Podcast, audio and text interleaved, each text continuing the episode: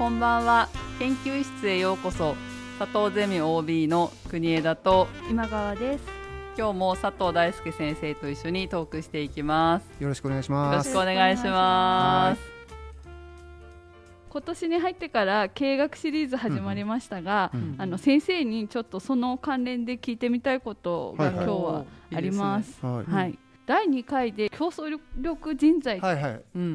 うワードが、はい、出たじゃないですか。うん。で結構その時もちょっと難しいよねみたいなうん。話出たと思うんですが、うん。うん大企業とかは結構新人さんが一斉に集合して、うん。同じプログラムでうんこう、うん決まったものをもう座学からみたいなとか、やりますよね。はいはい。あとは経験積み重ねるとこういう研修受けなさいってありません？ありますね。中堅研修管理職研修みたいな、そうですよね、はい。そういうのがあったりあるいは会社から推奨されてる資格、うん。取りなさいって言われて、はいはい。うん。取ったりとか、なんかそういう教育ってずっとされてたりするかなって思ったんですけど、うん。中小企業さんとかは大人数集めてし集合研修するってあんまりあの規模に、規模によると思うんですけど、うんはい。っていう風になっていくともう先輩の背中見て覚えろみたいな、うんうん。ついてこいみたいな。あとはもう現場でやりながら、うん。こう勝手に育っていくっていう人もうんうんなんかいるのかなって思ったら競争力人材を育成するための教育ってどんなかなみたいにうん。ちょっと思ったんですけど、うんその競争力人材って、まあその経営団連が言っているキーワードなんですけども、はいまあその言葉の裏にはまあ優秀な社会人とかビジネスマンとか、はい。っていうのはどういう人なのかっていうのがあると思うんですよね。うん。仕事ができる優秀な人実践家とかまたは実践力って僕たちね、あの大学で言ったりするんだけどそれのある人たちっていうのは、はい。そのどういうふうな教育を受けるべきなのか、まあ、どういう学びを進めるべきなのかっていう話だと思うんですよね。はい。はうんでその学習っていうキーワードで言うと学び方には2種類あるっていうのが僕いつもする話なんですけども、いわゆる応用と反省です。はいつまり先にインプットして後で使うっていう順番、学校型の勉強ですよね、はい。だから貯金しておいてその貯金を後で使う感じですよね、はい。経営学を大学で勉強してて社会に出たら役に立つからって覚えるわけです。うん。で、はい。社会に出た時にそれを引き出しながら使っていこうって発想。これが学校ですよね。はい。で一方でその会社に入るといきなりもう営業行ってこいとかって言われて、現場でもうなんか OJT の中で 経験的に学ぶのが大事なんだみたいなこともありますよね。ねでその中から自分なりのやり方を見つけていくっていうのは、まあ、反省的な学習うんっていうふうにこう言ったりするんですよね。はいでこの2つのやり方があるっていうのはみんな知ってると思うんです。うん。で問題はどっちがいいんでしょうかっていう問いをみんな持ってると思うんですね。うんうんで僕が思うのは絶対的にどっちもが大事でどっちもを組み合わせる組み合わせ方が大事なんじゃないかなっていうふうに思うんですよね。うん例えばなんですけど現場にいきなり行ってこいっていうやり方って、やっぱり僕はあんまり良くないと思うんですね。はい。それは型なしになってしまうからなんですよ。うん。つまり例えばですよ。はい。その営業の話で言うとお客さんのところに行ってね、うん。そのものをね紹介して売ってきなさいっていうはい。仕事をいきなり言われたとしてもね、挨拶の仕方も名刺交換の仕方も知らない人が突然そんなことを言われてたとしても、おどおどするばっかりで話にならないじゃないですか、はい。で、はい。変にお客さんを怒らしちゃう可能性もあるわけですよね。はい実は最初は最低限のマナーだったりとか、うん。基本的なやり方とか、プレゼン資料の作り方もそうなんですけど、それはやっぱり教えてあげた方がいいんですよね。それはいわば応用っていうふうにさっき言った、先に勉強しておいてそれを後で使うっていう構造で学ぶのがやっぱスタートなんですよ。これが基本の型になると思うんです。はい。そうですよね。なんはいか商品知識とかもわからないのに放り出されてもって感じがします。でもさすがに商品知識も教えないっていうのはないような気もするんだけど、うん。意外とそれに近いことが行われてるような気がするんですよね。私は経験あります。やっぱね会社の中の一部でははい。経験主義でね、はい俺はそういうね城をくぐってきたんだと、うんはいお前らもね現場で鍛えられるのが一番いいんだっていうのは 間違ってはないんだけど、うんはい何も教えないっていうことの理由にはならないのかなって思うんですよね。最低限のことを教えた上でそれをやらせるのは当たり前ですけども必要なこと、はい。で問題はその上で現場に出させていくっていうことが実は最も効果的だという話だと思うんですよね。あの僕よく武器の話で言うんですけど、あはいその理論とか知識は武器だと、だから仕事実践に立ち向かう上では武器を使って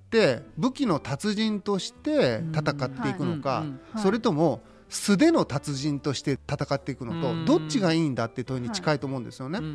例えばカリスマとかって言われる人たちっていうのは素手の達人ですよね、はい、だから武器を待たずにあちょーってやってうまくやっていく人たち、はい、でこれはこれで素晴らしいと思うんだけど、多くの人はこれに当てはまらないですよね、運も良くなければここにはあのやっていくことが難しいっていうのがあるんですよね。だからやっぱり武器を持った方がいいんですよ、だから最初はやっぱり武器を持つんです。ただし、はい、武器って最初与えられますよね外から、はい、で、ね、例えば刀とか銃とか持つと思うんだけど、重くって振り回し方が分かんないから始まるんですよ。ああそうだよな。だから 使えないから、下手するとそれをとりあえずもらったけど置いといてて素手で戦う人結構いるんですよね。あとなんか使い方間違ってるみたいな。ね、はい。で重くって引きずっちゃって全然違う使い方しちゃって自分切っちゃったみたいなことにこうなっちゃうみたいなね、はい、自爆しちゃうみたいなことも、まあ、あるかもしれないですね。武器は使い方があるってことなんですね。はいはい、なので大切なのはさっきの言い方で言うとまず先に知識が大事なんです。武器を持つことは大事、はい、だけどその次に必要なことがその武器を使う使い方を教えるってことなんですよね。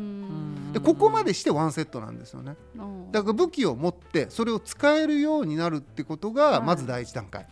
でこれがいわば基本なんですね。だからこれが応用です、はい、知識を持ってその知識を使うってところまでが応用で、はいこの応用力っていうのは知識を持つことじゃないです貯金することじゃなくてそれを使う使い方を知るっていうところまでが応用力なんですね。だから知識をインプットすることが応用力じゃないんです、はいはい、インプットした知識を使うことが応用力なんですね。はいはい、でここまでできると他の人ができていること、先輩たちがやってきたことを自分もできるようになるって生きにいけるんですよ。だから手っ取り早く成果出せるはずなんです。はいはい。特に従来のやり方が効く現場ではそれがもうてきめんに効くはずなんですね。確かにだからそういう勉強をしてそれを使うっていう応用をすれば、その武器がすごく最強になるっていう問題です、この場面でこの武器使おうこの引き出し開けようみたいなイメージそうなんですよね、ただし現場主義の人たちはいやいやそんな甘いもんじゃないと。そのね、俺たちがやってきたやり方だけじゃなくて、自分なりに対応しないとだめな、その修羅場なんだと俺たちの仕事は、だからその知識を持っていても役に立たなくなるぞっていう場面もあると思うんですね。でこの時に必要なのが実は武器を持たなくていいってことじゃなくて武器を持ってある程度の敵は倒しつつもそれでも倒せない敵は自分なりの武器、一つは既存の武器をカスタマイズする。自分なりに少し変えて使う。それでもうまくいかない場合にのみ自分で新しいやり方を生み出すってことなんですよね。つまり自分なりのやり方を生み出すっていうのは最終手段なんですよ。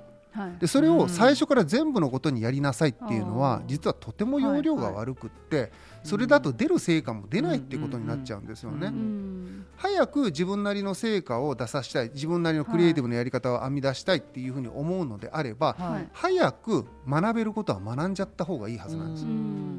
飛び道具になるわけですよね、はい、そこまでは先輩の力で自分の実力じゃなくて教えてもらったことで答えを出せると、うん、だけどそれが役に立たなくなった時に初めて自分の実力が試されるっていう順番なので、うん、この順番先に応用、はい、後で反省って僕言って言いましたけど、はい、とりあえずやってみてその中から自分なりのやり方を生み出すこと反省って表現しますけど、うんそういうやり方をする。この応用と反省の組み合わせっていうのが、実は実践ではとても大事。でそれが学びの基本。それをやっていくことが大切なのかなっていうふうに思います。はい、なるほど。もう少し突っ込んで先生に聞いてみたいなっていうのは、応用とか反省を組み合わせて現場では大なり小なり、教育を継続的にやって人育てていってると思うんですけど、教える側と教えられる側の相性ってすごくあるなって思ったり、その2人の組み合わせでなんかこういいところ殺し合ってるなっていう場面も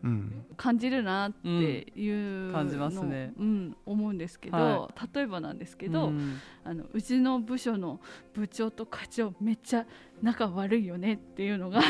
あの合わないなみたいな。合わない、うん、あのめちゃめちゃカチカチした部長と、めちゃめちゃアグレッシブで現場に行ってこう学べみたいなタイプの課長だったり、まあ、その逆だったりすると、はい、やっぱり管理的な方はもっときちんとやってよとかっていうふうに思うし、うんうん。うん、もっときちんと教えてよって思うだろうしっていうふうになってくると教える教えられる側の関係の中で上司を見た時だけじゃなくて、指導係と新人さんだったり、うん。同じチームの中でもなんか発生するなって、あの感じたりするんですが、先生その辺っていかがですか？いやそれって今のね 部長さんと課長さんの対立っていうのは、素手の達人が好きなタイプと、武器の達人が、まあ、武器の熟達者が好きなタイプとっていう対立だと思うんですね。い。や武器使わないとダメっしょっていう人といや武器よりも素手で戦える力ないと実力じゃないっしょっていう人って 分かり合えないですよね。確かにで僕が言いたいのはさっきの話の延長で言うとどっちも大事なんなんですよ。まずは武器使えるようになりましょう。でそれが使えない時に自分なりの素手で戦いましょうなんですよ、だけど最初から素手で戦ってもダメだしいつまでも武器ばっかりに頼っててもダメなんですよ、でそうするとさっき言った組み合わせが大事でつまりその部長さんと課長さんは本来であれば協力して一人前のはずなんですよね、それなりにそのお互いができないやり方を補い合う関係性にあるんですよね。問題は多分なぜそれを補う関係性になれないかつまり対立してしまうかっていうところに本質的な問題があると思うんですよ。はい、でそれは多分目標の欠如なんですよね。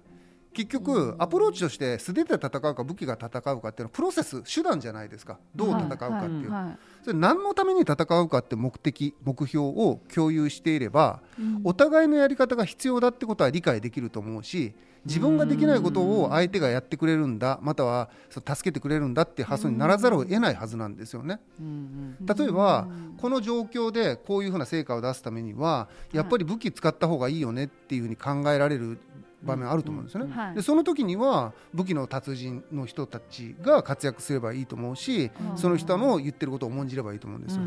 一方でその武器で戦ってもいよいよ問題が解決しなくなってきたなってなると、はい、今度素手の達人の方の出番でそっちの人が戦っていくっていうことをやっていればいいと思うんですね。つまり何を言いたいかというとやり方の対立って本質的じゃないんですよね。目標を達成するためにどっちのやり方も生かしていかなきゃならないんだけどやり方で対立してしまうってことはおそらく目標がないからなんですよね。目標があればその目標達成のためにお互いのやり方が必要だっていうのは冷静に考えれば分かるはず。それが感情的に対立してしまうのはその人が見てるのは相手であって目標じゃなくなっちゃってるんですね。ね。横に 並んでる人見ちゃってるんですよ、はい、前見てないんですよ、横見ちゃってるんですよね。それだとそれは横の人気になりますよねっていうかそれは自分と違う人見たらどんなところでもあらを探しちゃうもので結局反対側の人がいたらそれはイラつくよねっていう話になっちゃってると思うんですよね。はい。はい、いやでも目標ってあったはずなのになって思うんですよねそういう人たち見てると。なんか見失ってる？そうですね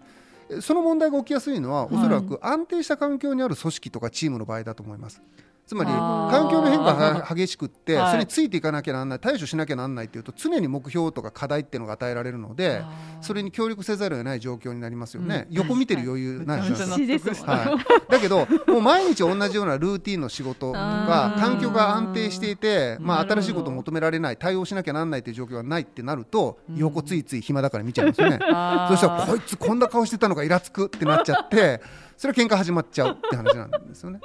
だからその環境の要因は確かに大きいんですけど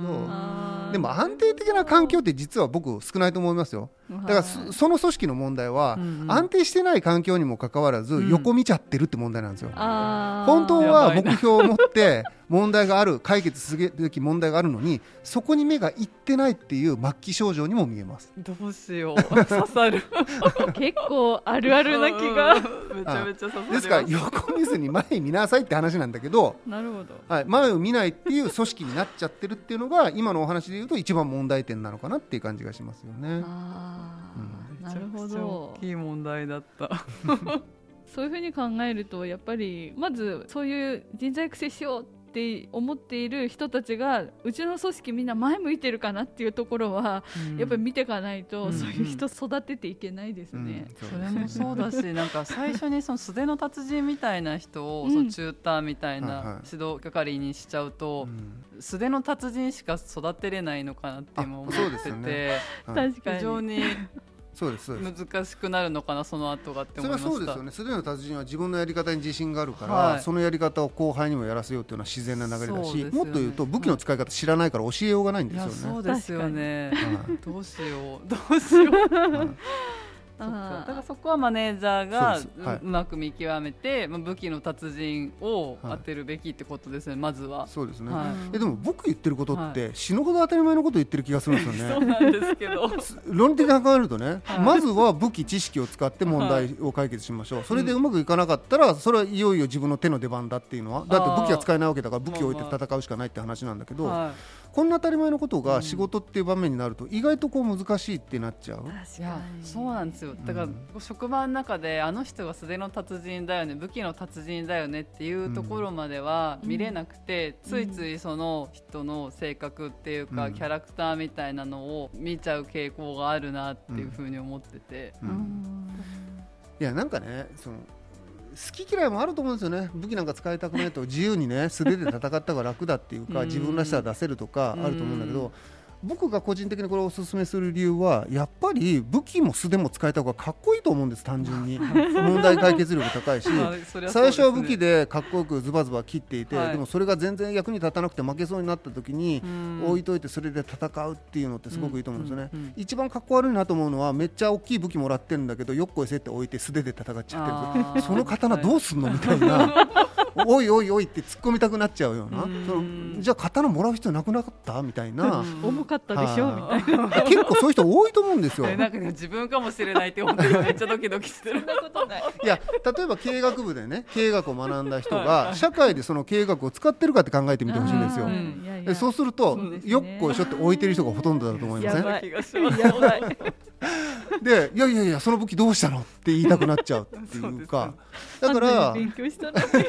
せっかくね勉強したことが単なる貯金になっちゃってるんですよね。でその貯金は使わないでおくと何が起こるかっていうと目減りしていくんですよね。忘れていくっていうことですね。貯金にしちゃだめなんですよ知識ってまあ、銀行にもね預けていったらインフレでね、うん、その価値が下がっていくってよく言いますけど、はい、同じように、はい、そんなもの溜め込んだって何の役にも立たないし、置いておけば減っていくわけですよ。うん、でそうするとやっぱりそれは使っていくってことがとても大切、使えば使えるほど増えるしカスタマイズしていくことによって磨いていくってこともできるっていう。まずはそこですよね。ああ使いましょう国 今日相談したかったこと解決しましたか？いや解決しました。あのはい。あのまずは自分から知識使うっていう。ね、始めようと思いました。そうですね。でみんなが同じ目標を持って同じ目的のために戦ってるかなっていうことの確認がまずは重要ってことですよね。ね。はい。わかりました。ありがとうございました。はい、ありがとうございました。